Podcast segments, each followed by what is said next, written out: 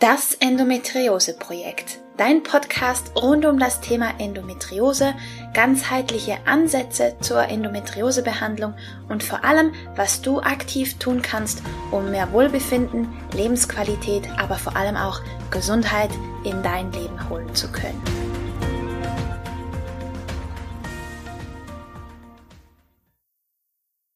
Hallo und herzlich willkommen zu einer weiteren Folge von Das Endometriose Projekt. Ich freue mich riesig, dass du bei dieser Folge mit dabei bist, denn diese Folge wollte ich schon so unglaublich lange aufnehmen und ich war unfassbar aufgeregt, dass es endlich geklappt hat. Ich hatte die wunderbare Angelika Koppe im Interview. Falls du sie nicht kennst, sie ist die Begründerin der Methode Wildwuchs, und selbst Endometriose Betroffene, das war sie zumindest, denn sie hat sich mit ihrer Selbstheilungsarbeit komplett von sämtlichen Beschwerden befreien können und hat eben diese Selbstheilungsmethode Wildwuchs gegründet und begleitet seit über 30 Jahren Menschen mit Krankheiten und insbesondere eben Frauen mit Endometriose erfolgreich. Und in diesem Interview hat sie mir davon berichtet, wie das Ganze zustande gekommen ist, wie die Methode Wildwuchs tatsächlich funktioniert und eben was zum Beispiel die Themen Wut, aber auch Verlust und Trauer mit Endometriose zu tun haben könnten. Extrem spannend. Ich, für mich war das Interview mit ihr unfassbar inspirierend und ich hoffe, dass diese Inspiration auch auf dich abfärbt, dass du das mitbekommst und spürst und ganz viel für dich mitnehmen kannst. Und jetzt wünsche ich dir ganz viel Spaß mit dem ersten Teil des Interviews mit Angelika Koppe. Ich freue mich ganz besonders auf das heutige Interview, denn ich habe Angelika Koppe als Interviewgast. Sie ist Diplompädagogin, Coach, Soziotherapeutin für chronisch und lebensbedrohlich Kranke, ähm, Gründerin und Leiterin des Instituts Angelika Koppe und Partnerinnen und Begründerin der Methode Wildwuchs. Ähm, Angelika Koppe, ich freue mich riesig, dass Sie heute da sind. Herzlich willkommen bei mir im Podcast. Ja, ja, ich freue mich auch, dass ich interviewt werde von Ihnen. Wunderbar und bin ganz gespannt. Sie haben vor 30 Jahren Ihr Institut gegründet und arbeiten seither mit Frauen, die von Endometriose betroffen sind und haben Ihre eigene Methode entwickelt. Möchten Sie hm. dazu was sagen? Zur Methode Wildfuchs ist Ihre Frage, ja? Sehr gerne, ja. Genau, dann sage ich vielleicht auch ein bisschen, aber auch den Hintergrund dazu. Als ich ähm, noch sehr jung war, also als junge Frau mit äh, gut 20, äh, bin ich äh, operiert worden und es ist eine ganz starke Endometriose festgestellt worden. Damals gab es diese Einteilung noch nicht, verschiedene Stufen, aber ähm, die Krankheit hat mich tatsächlich so überfallen, äh, dass ich plötzlich einen dicken Bauch hatte.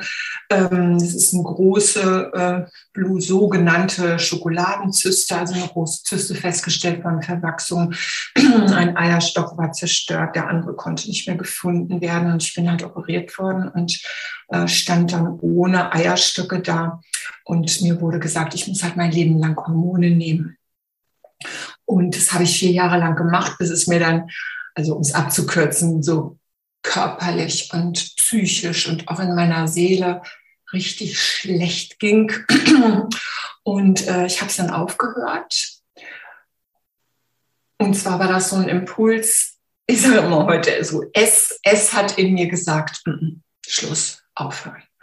Und äh, damals war das eigentlich ziemlich äh, verrückt, äh, unverantwortlich hätte man es eben bezeichnen können, weil äh, mehrere Ärzte sagte, Frau Koppel, wenn Sie jetzt keine, äh, mehrere Ärzte haben gesagt, wenn Sie keine Hormone nehmen, dann kommen Sie in die Wechseljahre, Sie können Osteoporose kriegen, also diese Knochenentkalkung, das mich natürlich sehr erschreckt hat. Ich, meine Haut wird sich ändern, mein Haarwuchs ändert sich. Ich will praktisch schnell zu einer alten Frau werden und mit gut 20, das war schon ziemlich heftig, dass ich auch wirklich die Hormone dann genommen habe und mein Hormonspiel hat auch angezeigt, dass ich die erstmal nach schulmedizinischem Wissen eben brauche.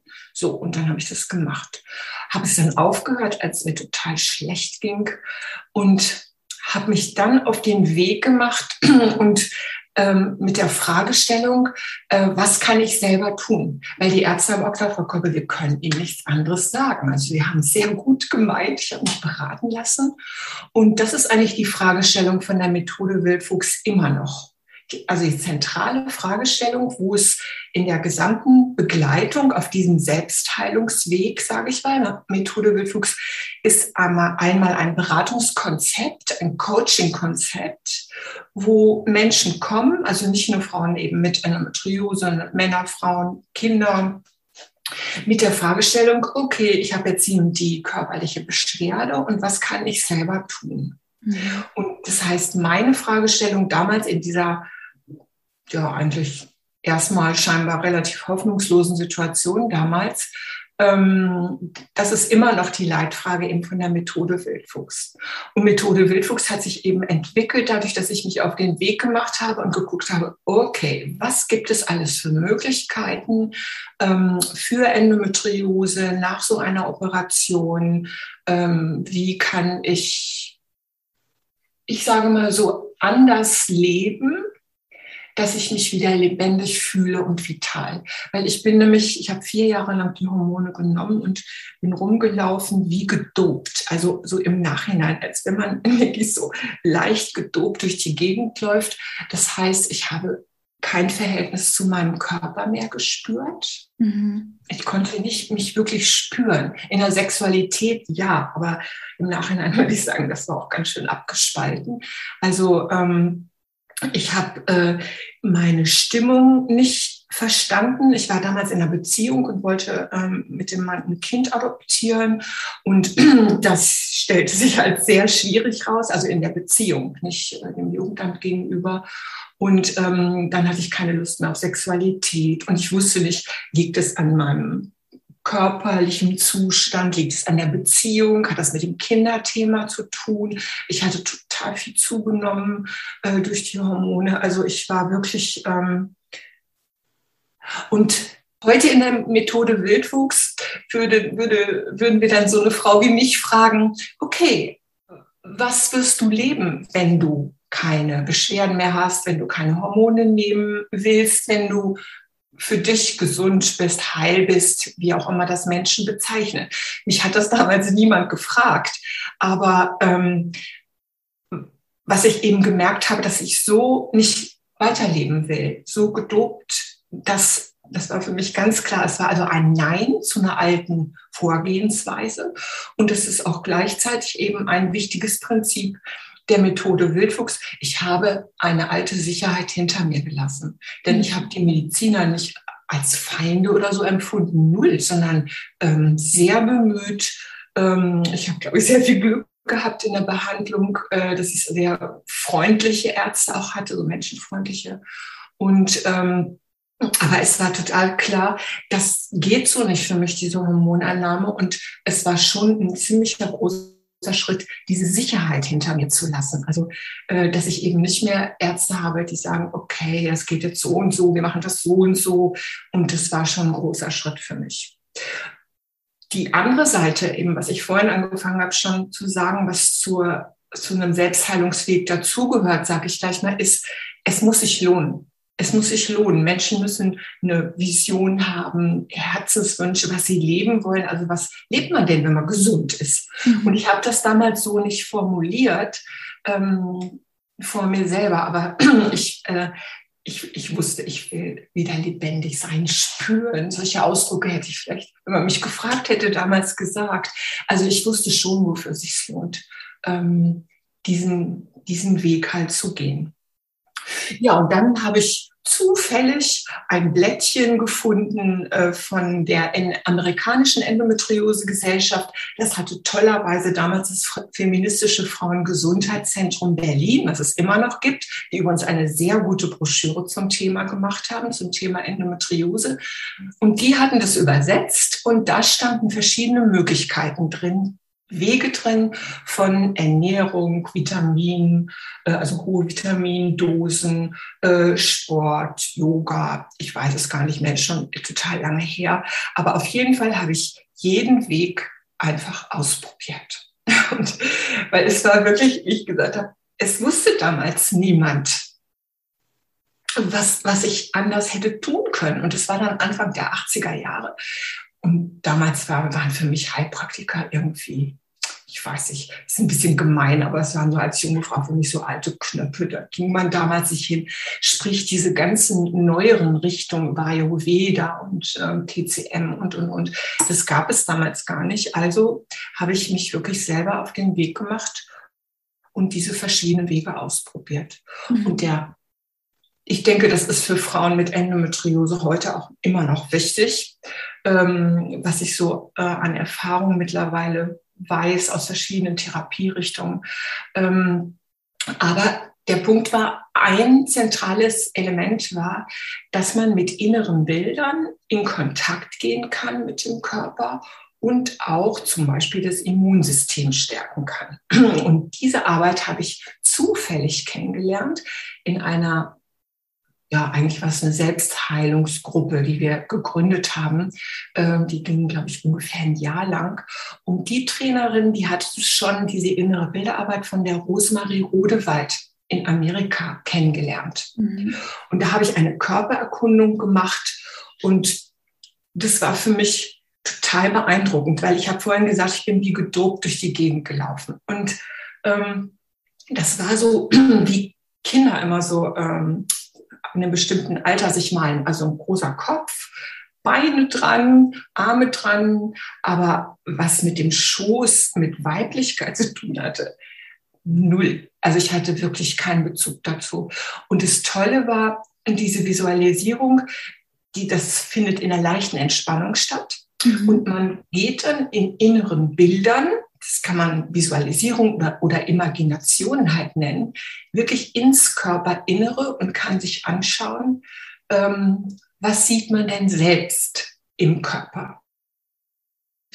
Eine Qualität ist halt, die für mich so wichtig war, ähm, dass ich, wo ich so wenig Bezug hatte zu meiner, zu meinem Schoß, zu meinen weiblichen Organen, auch echt ein Horror hatte vor und nach dieser Operation, auch wenn die Menschen sehr freundlich auch waren im Krankenhaus. Damit hing das nicht zusammen.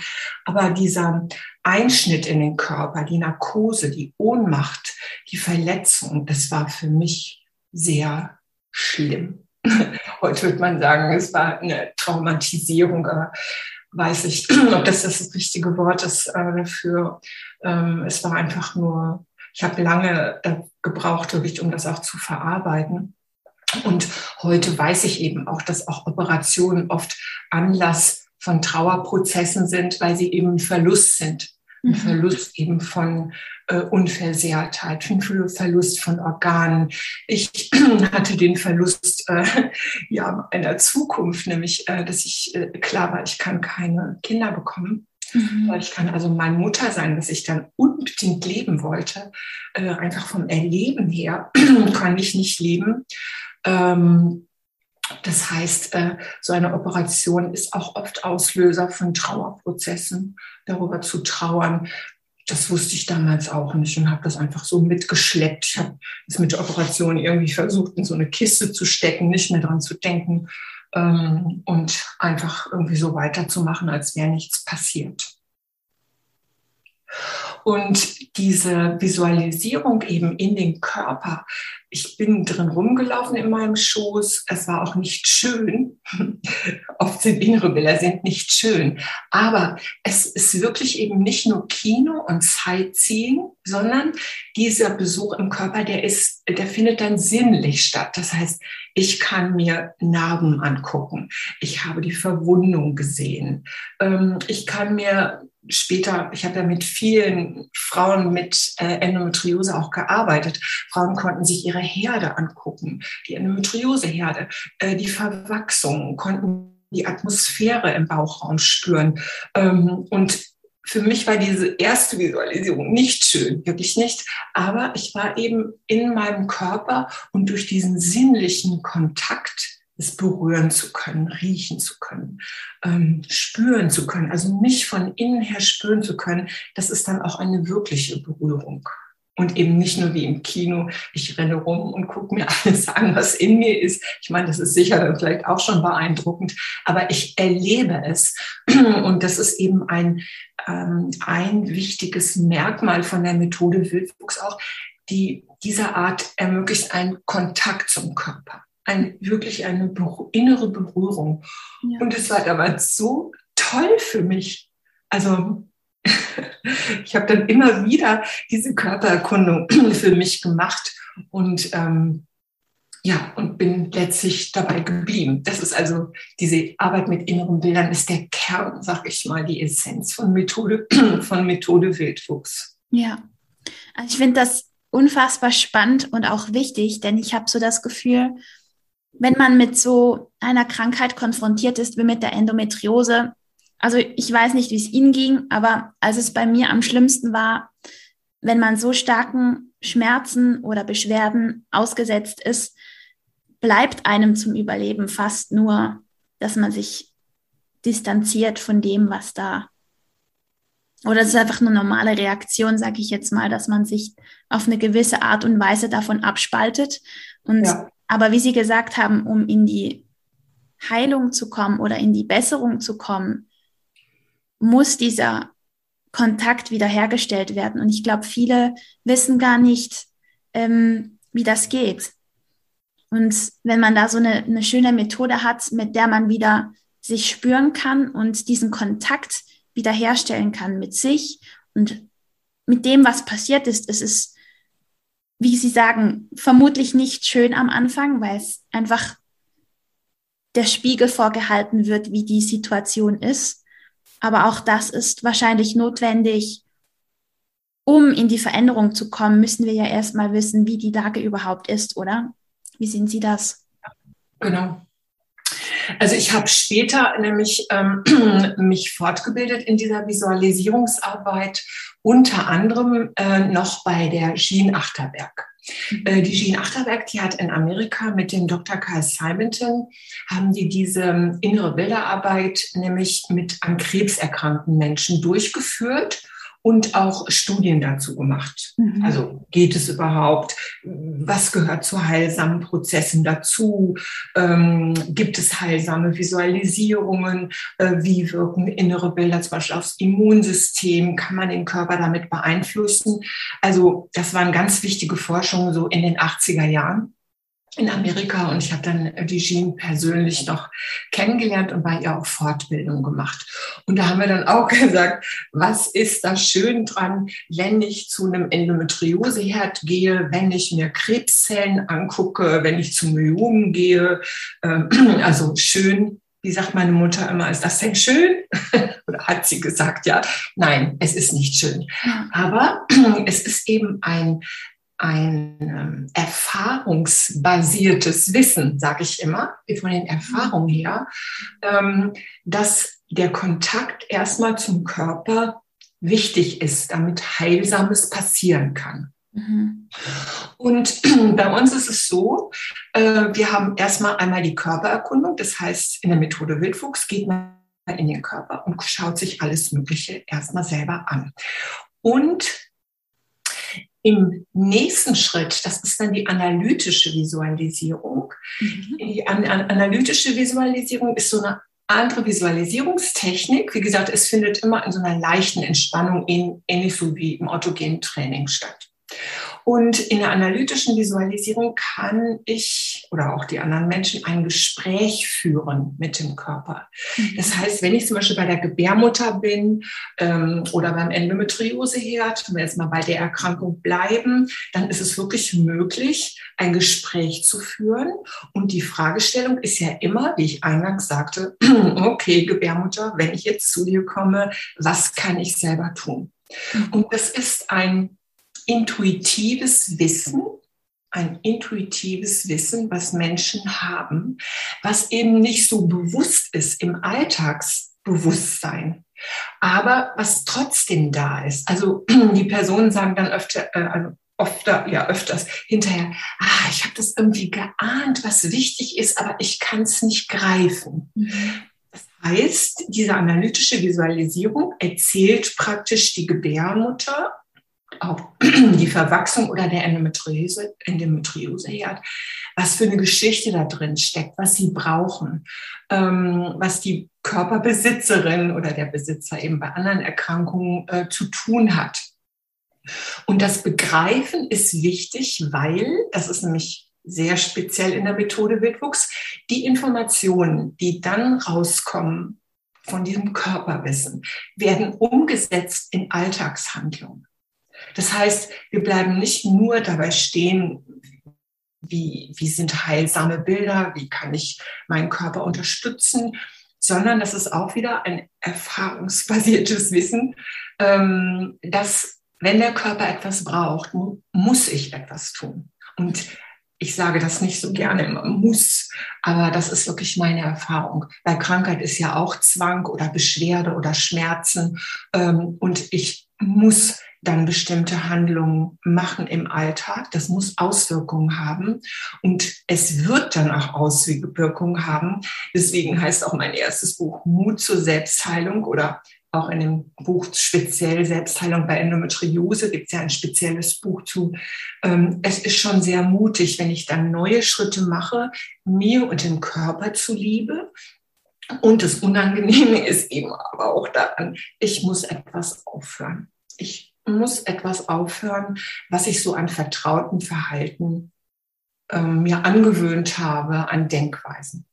Also wenn ich mal, ja, soll ich mal gleich ein Beispiel ja, bitte. Sehr gerne. Also zum Beispiel habe ich eben beobachtet, jetzt nicht als Schublade, sondern als Beobachtung, ähm, dass oft Schmerzen, die Endometriose zugeschrieben werden, auch eben andere Ursachen haben. Ähm, und zum Beispiel ein ganz wichtiges Thema, was auch Schmerzen verursachen kann, also was ich jetzt sage, ist nicht eine Schublade, sondern ein Ansatzpunkt, äh, um eventuell andere Handlungsmöglichkeiten zu finden. Ich habe es einfach oft beobachtet, das Thema Wut ist beziehungsweise nicht gelebte Wut ähm, ist ein kann ein wichtiges Thema sein. Das heißt, dass der Schmerz der Endometriose zugeschrieben wird, erstmal wichtig wäre, und das finde ich eben wichtig für Frauen, die selber was tun wollen, als Hinweis zu gucken, okay, womit hängt es zusammen, dass ich diese Beschwerden und die Schmerzen habe? Mhm. Und ähm, also immer unter dem Gesichtspunkt nicht, was ist Ursache? Wir denken so nicht in der Methode Wildwuchs. Also ähm, wir haben so ein Bild vom Körper, das ist wie so ein Körpergarten, wo es total viel Einflüsse gibt aus der Ahnengeschichte, das wäre im Garten die Erde.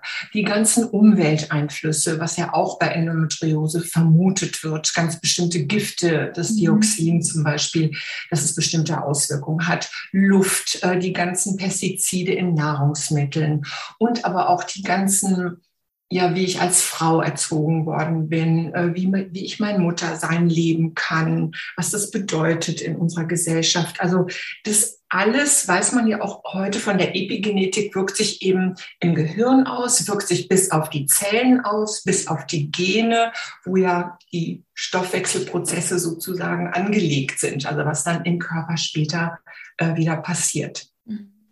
Und zum Beispiel eben wir gucken dann immer, wir gehen sozusagen mit der Visualisierung in den Körpergarten rein, dass man sich anguckt, aha, so und so sieht es aus, ähm, und gehen in Kontakt mit dem Körpergarten und Manchmal zum Beispiel oder öfters kommt eben es heraus, dass Frauen mit Endometriose, also nicht nur, nicht als Schublade, ihre Wut ausdrücken müssen, um den Körper zu entlasten. Mhm. Weil wenn, wenn ich Wut nicht ausleben kann, der Körper speichert das ab und braucht auch Energie, um das zurückzuhalten, um es runterzudrücken, dann werde ich ein Verhalten entwickeln. Also ich rede auch von mir, nicht von oben runter. Ja, dann werde ich also ein Verhalten entwickeln, zum Beispiel eben ähm, äh, nett zu sein, freundlich zu sein, mich zurückzuhalten. Ähm, es gibt ja aus der Vergangenheit dann gute Gründe, dass ich Wut nicht ausleben durfte, äh, dass es zu gefährlich war, zum Beispiel in Gewaltfamilien. Also durch das, was ich lernen musste, halt, ähm, habe ich oder verschwende ich, sag ich jetzt mal, von der Selbstheilungsarbeit her gesehen, Energie, um eben Wut nicht zu spüren, nicht auszudrücken und das belastet den Körper. Es ist so. Und umgedreht halt ist meine Erfahrung, und ich habe wirklich mit mehreren hundert ähm, Frauen mittlerweile gearbeitet, in Kursen, in Ausbildungen, also speziell mit Endometriose meine ich. Ähm, gearbeitet habe ich mit mehreren tausend Menschen mittlerweile, ähm, dass eben nicht gelebte Wut ein wichtiges Thema ist, wo Frauen hingucken müssen. Ähm, und diese Wut dann auszudrücken. Und das zeigen einfach die Erfahrung, dass dann oft wirklich Beschwerden auch verschwinden können. Und es ist jetzt nicht so, dass ich sage, ach, weil mein Wut nicht lebt und deswegen gibt es Schmerzen. Dazu, das glaube ich, wir gucken nicht nach Ursachen, sondern dieser Körpergarten, der ist so, äh, wie ich ja gerade sagte, wird von so vielen Wirkfaktoren bestimmt. Und natürlich bin ich auch die Gärtnerin, die eben bestimmte Gefühle auslebt oder nicht, sich so und so ernährt. Aber woher dann Beschwerden kommen, ähm, keine Ahnung. Also wir gucken nicht nach Ursachen, sondern wir fragen immer von der, ja, von der Zukunft her gerichtet, okay, was kann ich selber tun? Und nicht gelebte Wut zum Beispiel, da kann ich Schritte machen und gucken, ob ich den Körper damit entlaste, ob ich ihn vitalisiere. Oder ein anderes wichtiges Thema bei Endometriose ist mir dann aufgefallen, dass, und das gilt auch für andere Erkrankungen, aber besonders häufig ist es eben bei Frauen mit Endometriose vorgekommen, ist eben ähm, Verluste, die man erlitten hat, ein bis anderthalb Jahre vorher. Bei mir zum Beispiel war es da bin ich erst gar nicht drauf gekommen, es war ein Suizid meines Lieblingsbruders. Und äh, dann hatte ich äh, ander, gut anderthalb Jahre später hatte ich die Symptome und die auch mich überfallartig, also ich hatte, war jetzt nicht eine, die jetzt lange Beschwerde, Beschwerde hatte, Beschwerden hatte, äh, sondern es war wirklich wie zack, plötzlich hat sich diese Zyste gebildet.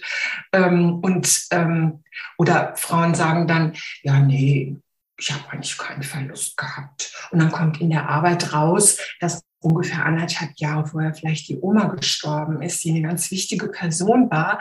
Aber das ist schon so lange her und man weiß es irgendwie gar nicht. Und ähm, also das oft nicht gelebte Trauer, wo ja auch Traurigkeit, äh, Wut, sich verlassen fühlen von der Oma. Also Trau Trauern sind ja verschiedene Gefühle auch. Und wenn die nicht gelebt werden, also auch aus, aus anderen äh, Beratungssituationen, das kann sich äußern durch Schmerz. Kann sich äußern durch Schmerz. Ja. Und äh, das meinte ich damit, wenn der Körper dann sowas erzählt, ähm, dass es um Wut geht, um Trauer. Und die inneren Bilder zeigen das. Das heißt, diese Visualisierungen sind eben nicht einfach nur Sightseeing. Ich habe schon gesagt, die sind Berührung. Und diese inneren Bilder können bestimmte wichtige Themen benennen und anzeigen, dass plötzlich diese Erinnerung an die Oma kommt oder die Erinnerung an eine Abtreibung, die vor lauter Schuldgefühlen zum Beispiel nicht betrauert werden durfte. Ja, weil es so ein, so ein Tabu ist. Ähm, oder eben das ganze Thema Wut, was ich schon sagte. Oder ähm, was auch noch oft auftaucht, dass Frauen mit Endometriose oft ein Junge sein sollten. Tatsächlich. Also okay. es, mh, ja, es ist einfach, jetzt auch wieder nicht als Ursache für Endometriose, oh nein. Ne? Also das ist mir sehr wichtig, diese Ursachenforschung. Das ist überhaupt nicht äh, irgendwie unser Ansatz, sondern wie gesagt, wir gucken mal, okay, wenn das Thema war Weiblichkeit, dazu gehört dann auch das Thema Muttersein. Mhm. Nicht in der traditionellen Rolle Muttersein zu können, zu wollen, ähm, dann sind es einfach nicht einfach, dann sind es Ansatzpunkte, äh, wo ich was tun kann, um den Körper zu entlasten. Und der Körper zeigt dann, was ich auch zeitnah sozusagen bearbeiten kann, weil es gibt ja so viele Themen und viele Verhaltens- und Glaubensmuster, könnte man wahrscheinlich zehn Jahre Therapie draus machen oder wie auch immer. Also, sondern es ist eher so ein Coaching, okay, was kann ich dann mhm. morgen tun? Und wir erarbeiten dann so einen Coaching-Plan aus diesen Handlungsschritten. Also was erzählt der Körper? Das übersetzen wir dann ähm, die Beraterin in Handlungsschritte und die werden dann von den Personen mindestens einen Monat trainiert, also zu Hause umgesetzt und wir begleiten dann äh, die Personen halt mit Coaching äh, diese vier Wochen. Und das ist eigentlich schon das Gesamtkonzept Methode Wildwuchs. Ja. Das war der erste Teil des Interviews mit Angelika Koppe. Ich hoffe, du bist genauso inspiriert wie ich nach diesem Gespräch mit ihr. Und wenn du denkst, dass du jemanden kennst, der von dieser Botschaft ebenfalls profitieren kann, der ebenfalls hören muss, dass du etwas aktiv tun kannst, um eine Besserung zu erfahren, um deine Lebensqualität zu verbessern mit Endometriose, dann teile diese Folge bitte sehr, sehr gerne. Und wenn dir der Podcast grundsätzlich gefällt, dann unterstütze mich mit einer positiven Bewertung auf iTunes. Damit würdest du mir wirklich sehr, sehr helfen. Und ansonsten freue ich mich, wenn du auch beim zweiten Teil des Interviews wieder einschaltest. Dann sprechen wir unter anderem darüber, dass es sehr viel Mut braucht, um den Selbstheilungsweg zu gehen, dass man sich von Dingen verabschieden muss, die nicht mehr funktionieren, aber dass es eben extrem lohnenswert sein kann. Und jetzt wünsche ich dir einen wunderbaren Tag. Ich freue mich, wenn du auch das nächste Mal wieder einschaltest und wünsche dir alles, alles Gute. Bis dann.